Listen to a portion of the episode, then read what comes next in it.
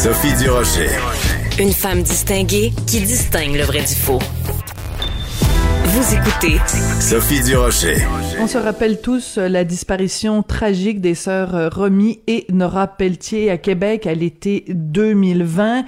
Euh, le gouvernement vient d'annoncer la mise sur pied d'une escouade mixte qui euh, devrait pouvoir réagir extrêmement rapidement quand il y aura d'autres cas, parce qu'il y en aura d'autres, d'autres cas d'enlèvement ou de disparition d'enfants. On va parler de tout ça et de la pertinence de créer cette escouade avec euh, Gagnon, qui est chroniqueuse politique au Journal de Montréal, Journal de Québec et euh, adjointe directrice de l'information, pardon, au Journal de Québec. Bonjour Karine. Bonjour Sophie. C'est très important euh, la mise sur pied de cette escouade-là parce que euh, lors de la mort de Romy et Nora, la question qu'on s'est posée, c'est pourquoi euh, les autorités, pourquoi il n'y a pas eu d'alerte Amber, pourquoi il n'y a pas eu euh, d'alerte Amber plus tôt et surtout pourquoi ça a pris tant de temps avant que la machine s'emballe.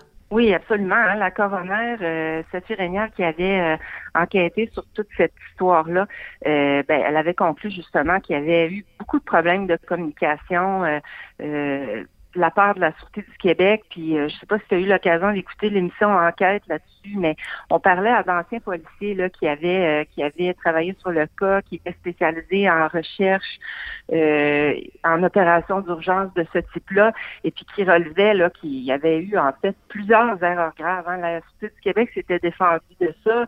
Euh, entre autres, on avait trouvé des traces euh, des petites sœurs Carpentier dans le bois, où est-ce qu'elles étaient avec leur père, euh, Martin Carpentier. Et puis finalement, euh, pour une raison que tous s'expliquent mal, là, que les experts s'expliquent mal, on avait décidé de changer le secteur de recherche malgré tout. Euh, on avait refusé aussi l'aide de, de- des policiers spécialisés là-dedans de la ville de Québec, service de police de la ville de Québec. Alors, tu sais, il y avait tout plein d'erreurs. Puis on avait appris aussi qu'il y avait eu des coupures à la Sûreté du Québec l'année précédente, en 2019. On avait complètement démantelé l'équipe d'urgence, puis on voulait implanter un nouveau modèle pour remplacer ça. Euh, sauf que ce que ça a donné, c'est que euh, il n'y avait pas de policiers, trop peu de policiers disponibles pour faire les recherches quand il y a eu la disparition. Et puis là, ben, on sait ce que ça, comment ça s'est conclu, là, malheureusement, par le, le décès de, de- de deux fillettes. Alors, c'est désolant hein, qu'on attende souvent Absolument. euh, des drames. Oui. C'est encore un cas euh, frappant, là. Oui, c'est ça, c'est Alors, que ça prend ça prend un drame pour que là euh, les gens se rendent compte qu'il y a des failles dans le système, puis là on dit ah ben on va réviser le système. Euh, imagine euh, la, la frustration que ça a été aussi pour la maman euh, de Romy et Nora qui a donné euh, différentes entrevues, entre autres euh, euh, ce, ce- ce documentaire aussi euh, très touchant où elle a donné une longue entrevue à, à Sophie Préjean, euh, justement alerte Amber. Et euh, cette frustration quand t'es un, un, un parent, que tes enfants euh, ont disparu euh, et que tu sais que on sait à quel point les premières secondes, les premières minutes sont cruciales et que c'est là qu'il faut euh, qu'il faut euh, agir. C'est c'est un peu c'est trop souvent comme ça qu'on fonctionne au Québec. Je pense, euh, entre autres, à, à la, à la fillette martyre de Granby. C'est ça, ça a pris ça pour qu'il y ait la mise sur pied de la commission Laurent. Donc, on a l'impression qu'à chaque fois, en effet, ça prend un drame épouvantable pour qu'on remette en question, disons, le modèle québécois. Oui, puis moi, ça me préoccupe de savoir aussi, parce qu'on l'a su dans la suite, c'est que le, le, le- l'un des policiers là, experts en la matière avait rencontré le cabinet de la ministre Geneviève Guilbeault pour sonner l'alarme sur le fait que, euh, bon, on avait démantelé cette escouade-là, mais que là, on aurait des problèmes, que ça fonctionnerait pas. Puis il n'y a pas eu de suite à ça. Alors, tu sais, c'est comme si on a attendu, attendu, attendu. Bon, puis là, il est trop tard, là, les petites filles, on ne pourra pas les ramener. Et puis la mère, justement, avait lancé un appel à la ministre pour dire, euh, ben, ça, moi, j'aimerais ça avoir la réponse à plein de questions là-dedans, c'est pas clair. Là, il y a une enquête publique qui a été ordonnée. Euh, bon, sauf que, comme je dis, ça, ça les ramènera pas. Alors, c'est triste qu'on en vienne là. Là, maintenant, on annonce hier euh, la, la création de, de cette nouvelle équipe de policiers-là. Euh, bon, on, dit qu'il y a une enveloppe de 10 millions, qu'on va pouvoir acheter de l'équipement, euh, engager des gens et tout ça. Euh, et qu'on va avoir une meilleure euh, uniformité, là, disons, dans, dans les recherches. Là. Mais c'était assez hallucinant. On avait appris qu'entre autres, il y avait une équipe de policiers euh, spécialisés qui était avec le premier ministre ce jour-là, le jour de la disparition. Alors, mm. euh, c'est comme si les, les, les effectifs étaient dispersés. Puis imagine, ceci, ça a pris trois jours avant qu'on les découvre. Puis ça a pris encore plus de temps avant qu'on mm. découvre le, le, cadavre de Martin Carpentier. nous, à Québec, on, on trouvait ça hallucinant comment ça se passait. Puis la Sûreté du Québec niait hein, qu'il y avait un problème. Euh, ils l'ont nié jusqu'au bout. Là. Ils disaient que non, non, ça s'était fait dans, dans les règles de l'art. Puis on comprenait rien là, à ce qui se passait quand on avait déplacé les recherches et tout. Alors, espérons là, que cette fois-ci, euh, bon, on va avoir appris une leçon, puis que aussi les effectifs vont être suffisants, parce que moi, j'ai pas entendu vraiment euh, les policiers se prononcer là-dessus, là, à savoir si euh, ce qu'on mettait en place, ben, à savoir si c'était suffisant, puis qu'est-ce qu'on pensait de, de cette nouvelle façon de faire là. Oui. Alors, pour ça, j'imagine.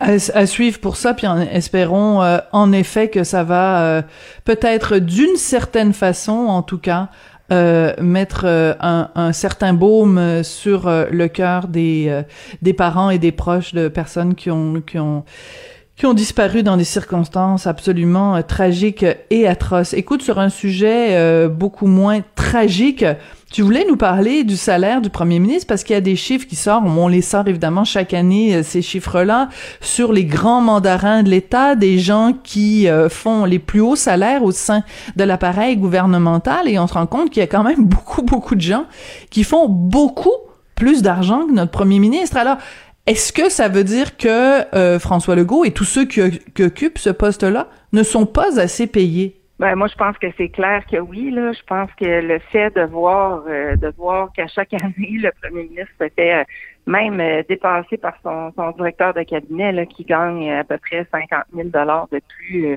que lui avec ses indemnités. Je me demande comment ça se fait qu'on on n'arrange pas cette situation-là? Parce que si on veut, en fait, le, débat, là, c'est toujours, moi, je pense, de savoir est-ce qu'on veut des gens de qualité? Si on veut des gens de qualité, ben il faut qu'ils soient quand même en mesure de, de, de bien gagner leur vie comparativement à ce qu'ils pourraient gagner dans le dans le privé. On sait à quel point, euh, bon, je pense que ça n'a jamais été aussi exigeant quand même là, des fonctions euh, de premier ministre, de ministre. Ben oui, avec la euh, pandémie. oui.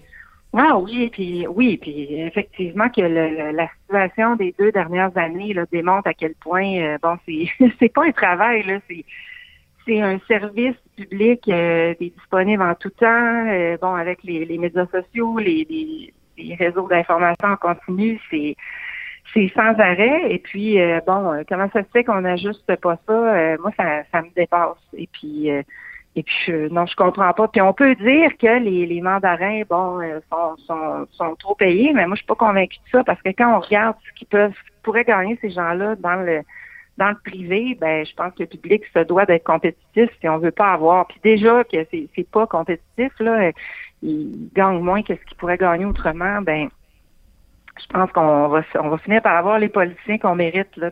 Je suis pas sûre que c'est ça qu'on veut.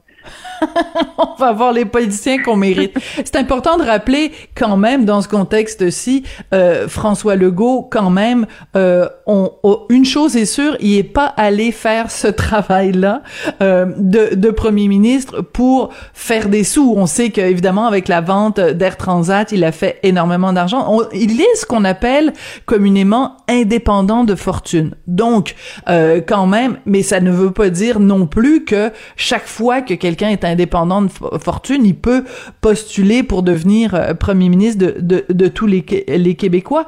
Mais disons que ça pourrait être un, certain incitatif. Mais tu sais, quand tu dis le chef de cabinet qui fait plus d'argent que le premier ministre, il, il, y a, il, y a, comme une incongruité là. Il y a quand même quelque chose qui qui fonctionne pas là.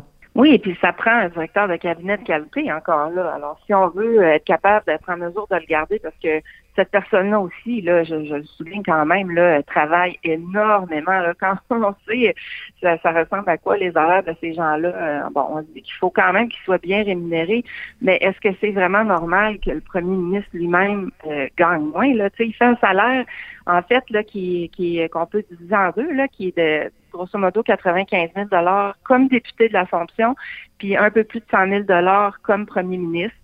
Euh, donc, c'est, vraiment pas à tout casser quand même, là, quand on sait ce que ça implique, quand on sait aussi que, euh, bon, euh, par rapport à son entourage, là, c'est lui qui prend, c'est lui qui prend les décisions finales, en tout cas, on l'espère. Là.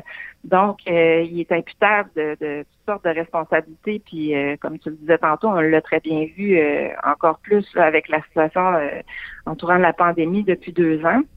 Alors, quand tu as des responsabilités, que tu es imputable de, toutes sortes de choses comme ça, je pense qu'il faut, euh, faut aussi que la rémunération suive. Puis même si on l'ajuste, ce qui, je pense, serait nécessaire, parce que ben là, entre autres, ça n'a pas bougé depuis la dernière élection, euh, ça, ça, on s'entend que ça rejoindra pas ce qui pourrait euh, aller chercher euh, dans, dans, le domaine privé, mais je pense qu'il faut quand même s'ajuster puis puis peut-être aussi majorer euh, un peu tout le temps là, plutôt que d'arriver à un moment donné puis de se dire euh, bon ben ça fait 10 ans que ça n'a pas bougé, ça n'a pas de bon sens, puis d'avoir à faire un gros pas. Je pense que ça aussi, ça peut être euh, logique là, de, de, procéder comme ça. Mais c'est comme si on a on a toujours un peu une petite, une petite on a ça en horreur hein, de parler de salaire puis Et là là. des gens qui vont dire ouais mais c'est particulier hein mais, mais si on mais non, mais là, des, des gens mm. Oui, si on veut des gens de qualité, il faut il faut les payer euh, comme il faut. Il nous reste un petit peu de temps, euh, Karine. Je veux absolument soulever quelque chose d'important parce que t'es une femme, t'es féministe, je suis une femme, je suis féministe. Euh, donc ça ne t'a sûrement pas échappé quand on a publié donc dans le journal de Montréal, le journal de Québec, la liste des 15 personnes dans l'appareil gouvernemental les, les, plus payées. donc non seulement sur les 15, il y a quatre femmes. Bon, on aimerait que ce soit la parité peut-être qu'il y en ait mais quand même quatre, c'est beaucoup. Et surtout, la personne la plus payée dans tout l'appareil gouvernemental ou paragouvernemental, ben c'est Sophie Brochu, PDG d'Hydro-Québec, elle fait quand même 598 000 dollars. Donc, parmi les autres, il y a Catherine Dagenet, PDG de la SAQ, 453 000 dollars par année. Lucie Opatrny, euh, sous-ministre adjointe au ministère de la Santé, 360 000.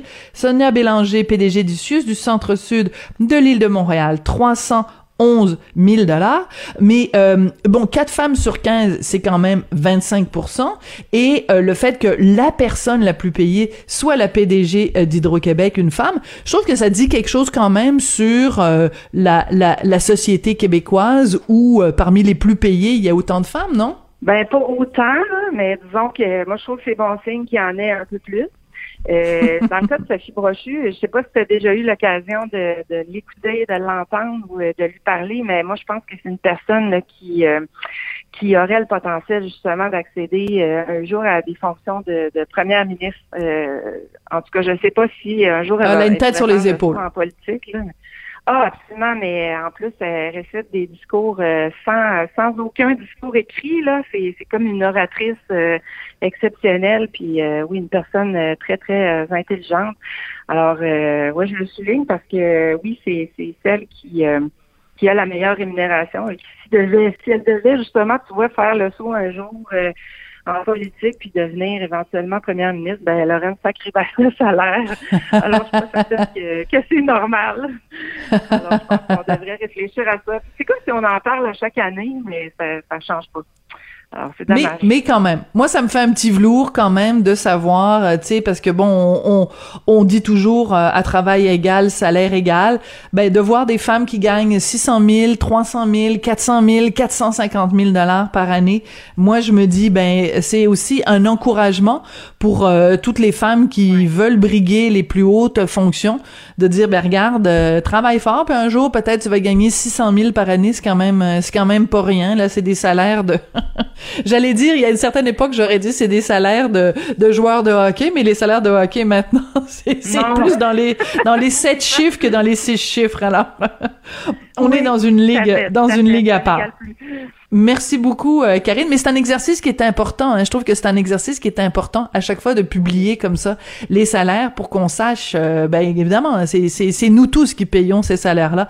C'est extrêmement important d'en prendre euh, d'en prendre connaissance. Merci beaucoup, Karine. On se retrouve très bientôt. Je rappelle que tu es chroniqueuse politique, Journal de Montréal, Journal de Québec et adjointe directrice de l'information au Journal de Québec. Merci beaucoup, Karine. Merci à bientôt.